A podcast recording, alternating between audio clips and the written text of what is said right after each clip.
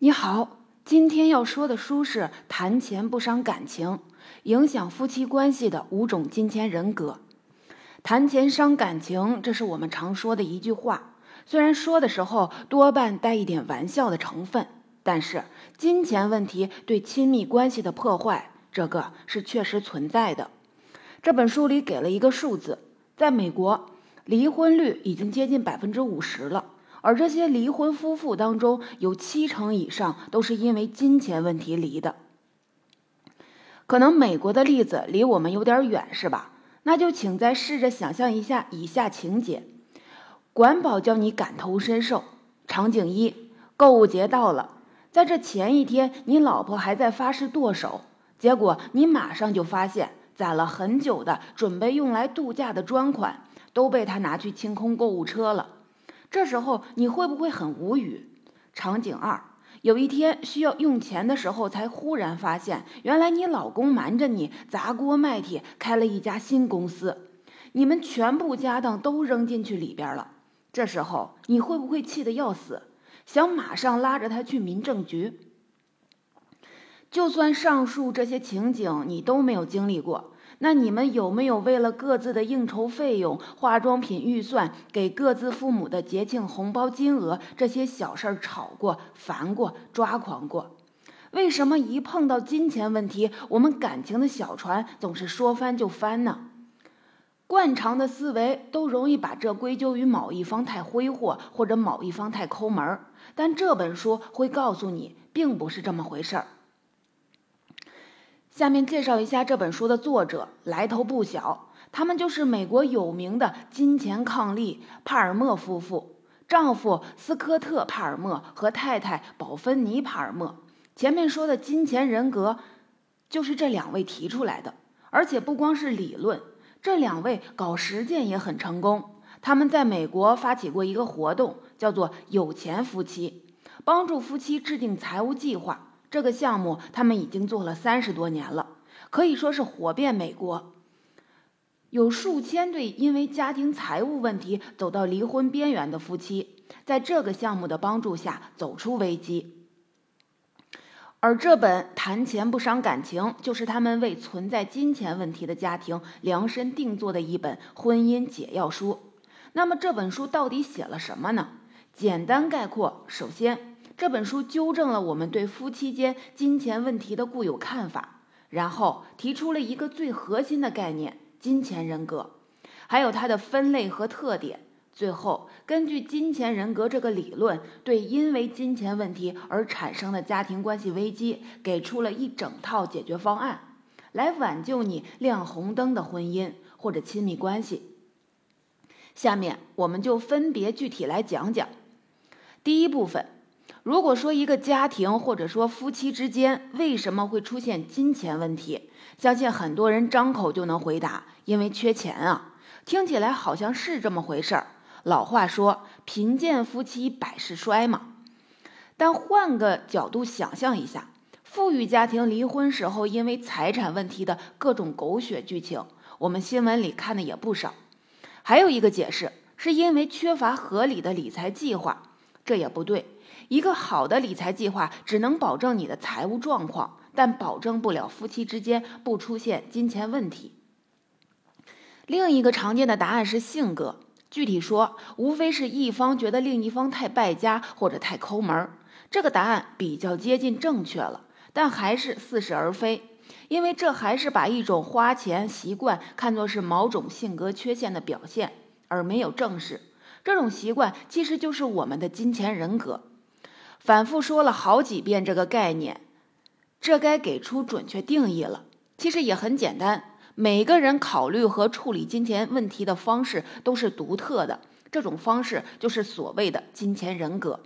每个人的金钱人格都不同，但常见的可以概括为五种，分别是省钱王、消费王、冒险家、求稳者、随性者。名字都很生动。第一种。省钱王这种金钱人格的人，一般来说都有本能的省钱冲动，花钱越少越骄傲。他们在财务方面很有条理、负责任。比如说，如果存了一笔钱准备供孩子上大学，那他绝对不会拿这钱去买游艇来玩儿。这种人很少看到他们冲动性的消费，任何一笔支出都是经过精打细算的。而且，这种人非常讨厌欠债，甚至连信用卡都不爱用。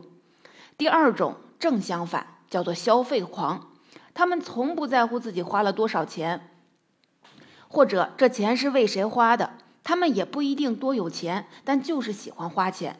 在他们看来，花钱让生活变成了一场狂欢。今朝有酒今朝醉，每次购物都会让他们无比兴奋。即使是给别人买东西也一样，帮人付账、送人礼物、吃饭抢单，这些事儿都能让他们无比快乐。他们的消费主张就是三个字：买买买。第三种，冒险家。对于冒险家来说，消费主要是追求刺激，比如说大手笔投资，他们最看重的是投钱那一刻的兴奋，有没有回报并不重要，他们不太在意细节，只要听到一点消息就会行动起来。对他们来说，没有什么想法是过分的，没有什么风险是不可承担的，只要能满足他们的冒险欲望。第四种，求稳者，求稳者追求的是稳定安全。花钱之前爱做研究、做调查，他们不追求最低价格，但看重性价比，或者是投资的稳妥。比方说，他们要买房产，不光看房价、户型、物业这些，方方面面都要兼顾，甚至要测一测土壤成分，看有没有有毒物质。跟省钱王不一样的是，他们不是不肯花钱，只是要等他们从口袋里掏钱出来。你要有足够的耐心。第五种。随性者，这个好理解。他们对金钱的态度比较随意，不管有钱没钱，他们都不焦虑。他们对金钱没感情，也不做规划，花钱不花钱全凭感觉。他们觉得在金钱上浪费精力和时间真是得不偿失。所以你看，不同的金钱人格处理金钱问题会这么大相径庭。而且一个人的金钱人格可能不止一种，而是两种甚至是三种的排列组合。这样，彼此看待金钱问题的差异可能就更大。你想象一下吧，一个省钱王嫁给消费狂，一个随性者娶了求稳者，他们每天做出跟金钱有关的决定，他们的金钱人格都在激烈碰撞。那要是不吵，不就奇怪了吗？第二部分，了解了金钱人格这个概念，只是第一步。前面说了，这是一本专攻存在金钱问题的夫妻解决问题的解药书。那针对金钱问题发展到不同程度的夫妻，这本书里也给出了不同的治疗方案。我们由轻到重依次来讲。先说第一个阶段，就是预防阶段。先学会不同金钱人格的相处之道，那就等于在出现问题之前就学会解决方法。第一个注意事项是，不要指责对方的金钱人格。这种因为金钱问题而引起的争吵，之所以会比其他争吵都更伤感情，主要因为金钱人格是非常个人化的，是我们性格的一部分，很难改变。很多人会觉得攻击我们的金钱人格就是非常针对我个人，就等于直击我们的要害。我的金钱人格就好像我眼睛的颜色或者脚的尺码一样。你不可能改变眼睛的颜色，也不可能把脚的尺码变大两号，所以别人攻击这些会让我们有很强烈的被侵犯的感觉。金钱人格也是一样，一旦被人指摘，我们就会感觉被攻击了，需要奋起反抗。所以，像我们日子过得这么紧，全是因为你是消费狂，你金钱人格有问题，这类的话一定不要说。甚至这本书里建议我们都不要指出对方的金钱人格。只是把这几种分类告诉他，让他自己对号入座，不要指摘。记住这个第一个要点。第二个步骤是试着理解对方。这个说起来容易，但具体应该怎么做呢？这本书里建议，在你们双方都对彼此的金钱人格有了了解之后，抽出一个或者几个周末，由你们各自掌控财权一天。按照对方的金钱人格安排生活，这种换位有助于体验对方的思维方式，真正明白对方在金钱问题上是怎么想的。下面再说说五种金钱人格各自在日常消费上的特点。知道了这个，你就知道这几种人怎么样用不同的办法一一搞定。先说省钱王，他们先天对消费比较紧张，会追求削减支出，也会用这个目标要求对方。很多争吵就是这么来的。那怎么打消他们的紧张感呢？最好的办法就是提前规划，留出专项预算。比如节庆、假日、生日这些时候，如果事到临头让他们花钱，可能就比较困难。但提早提出来，一起制定预算，让他们事先有心理准备，这钱花起来就没有那么肉疼了，也不用在这些好日子里忍受他们太糟蹋钱的抱怨。搞定省钱王需要的是计划，消费狂正好相反，一到节庆花钱就刹不住车。这个不但容易引发争吵，还可能带来债务危机。那怎么办？书里给的办法就是以攻代守。比如你太太是位消费狂，快到购物节了，可能她本来的预算是一百，但到时候一高兴，可能花个三五百都不止。这时候你需要提前给出一个参数，当然这里很有讲究。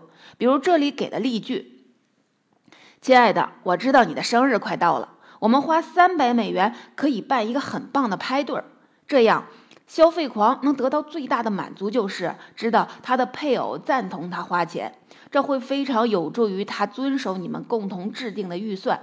搞定消费狂需要的是主动。求稳者跟省钱王类似，但他们的关注是这钱花的值不值，这背后的思维是对未来的焦虑。所以在对付省钱王的基础上，要注意一个预备选项。那就是通过切实的预算，让他明白这次花出去的钱，我们有确切的途径能赚回来，这就有助于他们打消他们的焦虑。搞定求稳者需要的是预备选项。冒险家，冒险家追求的不是花钱本身，而是刺激、新奇、好玩儿。为了这个，他们花钱不在乎，但如果不花钱也能达到这个效果，那他们也不是非花不可。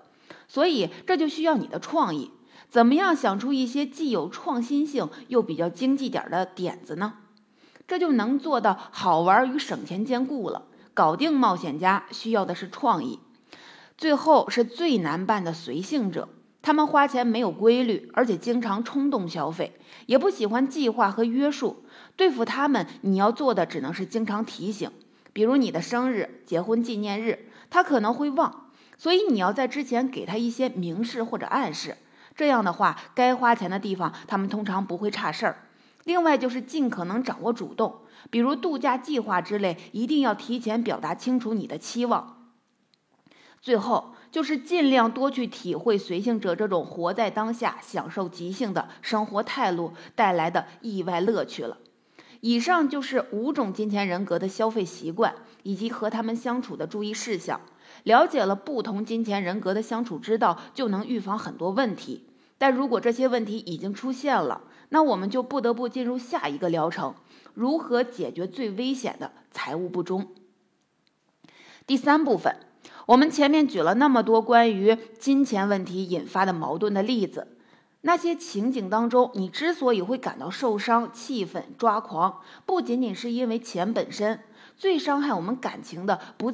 不在于你们如何花费金钱，而是你们在花费的时候是是否违反了彼此之间的约定。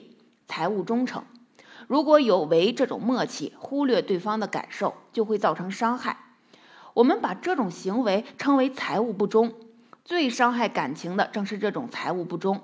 不管你是不是有意还是无意的，财务不忠都会让你们的婚姻走向崩溃的边缘，因为。财务不忠直指夫妻关系的核心，它破坏了信任，体现出夫妻间的漠不关心和不尊重，这非常伤害感情。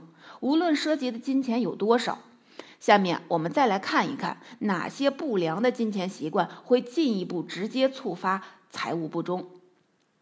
第一，财务分离，夫妻双方各自设一个或几个自己的账户，分离账户，这本身是没有问题的。甚至还有很多好处，但问题在于这个或这些账户是否透明。如果不透明，那么这就是小金库。我们都知道，小金库这个问题那是很敏感的。无论里面有多少钱，无论你出于什么目的设这个小金库，都会让自己的配偶有一种被欺骗的感觉。第二，过度消费和债务。债务的压力也会让夫妻出现财务不宗。夫妻双方都赞同削减开销，这是消费狂忍不住要去买新款手机或者漂亮鞋子，冒险家又忍不住要去跟朋友一起投资创业。这时，他们就开始有了小秘密，开始撒谎、隐瞒收据，甚至借钱来填坑。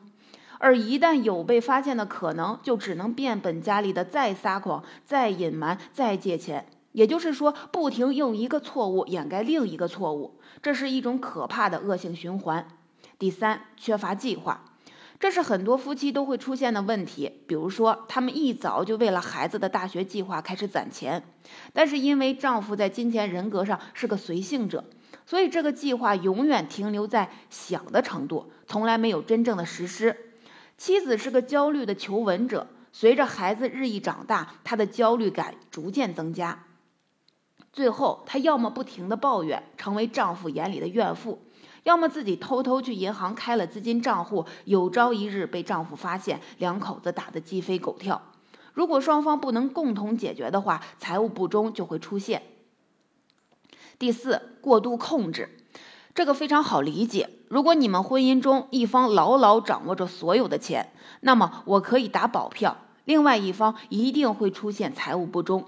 他需要请朋友吃饭的钱，他需要买口红香水的钱。如果一方紧紧攥住钱袋，又很不好讲话，那么另外一方被迫只好财务不忠。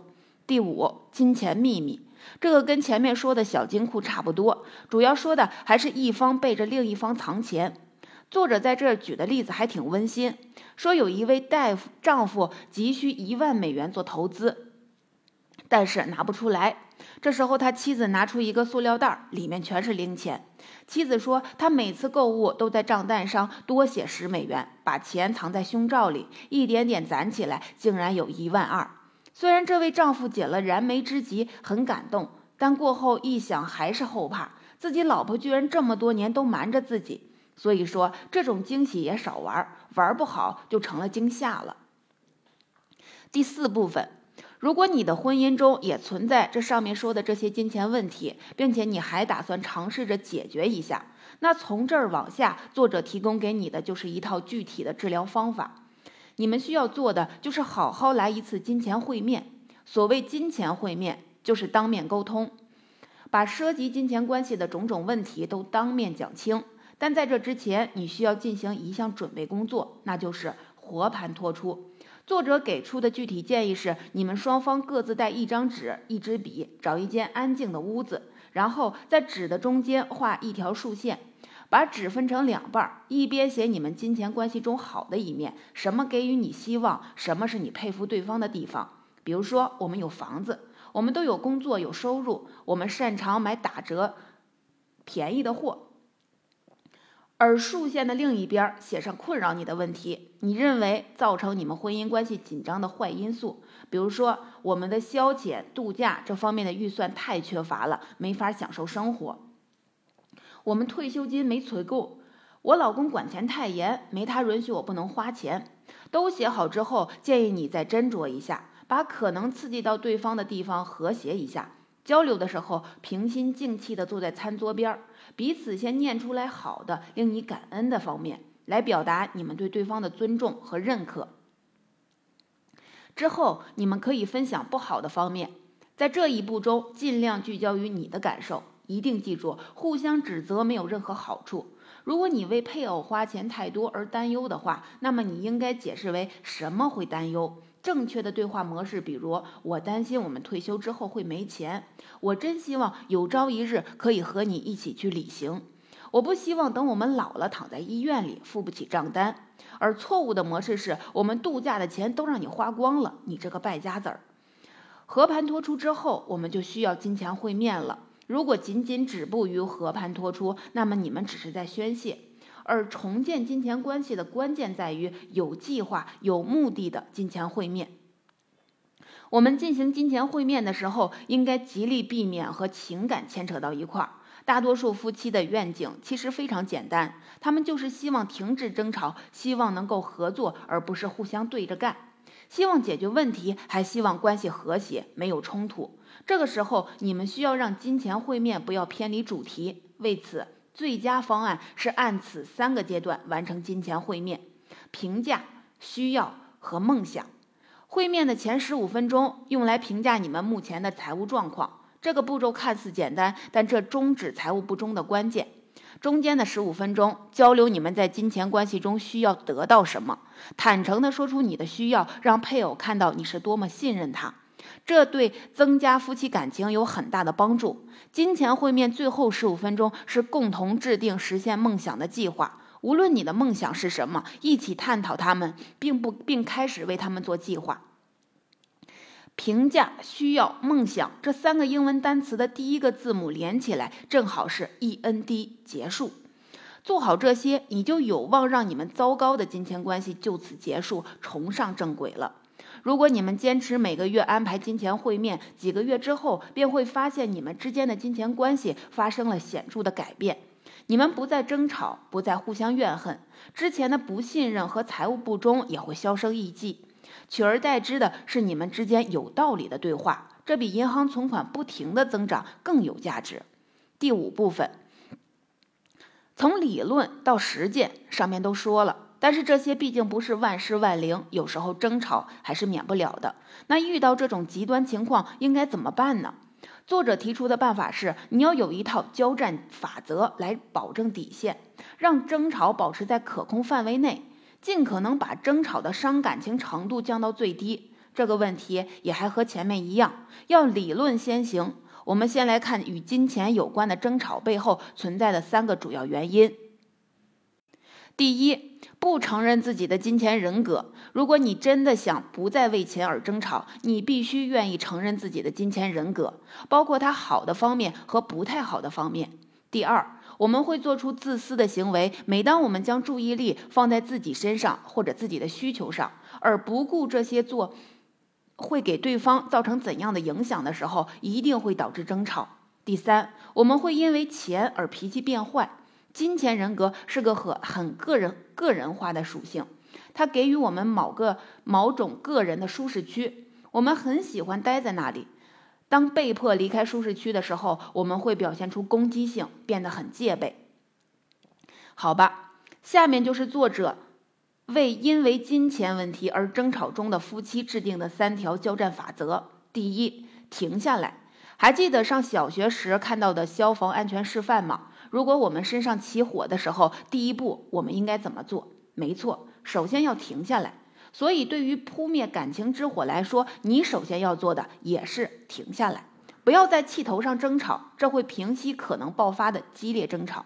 让自己安静一下，好好思考你这么大反应的背后，真正隐隐藏着什么样的情绪？是恐惧，是担忧，还是不被信任的感觉？所以，这个时候先谈谈自己的感受是个不错的选择。不要谈钱，因为这与钱无关。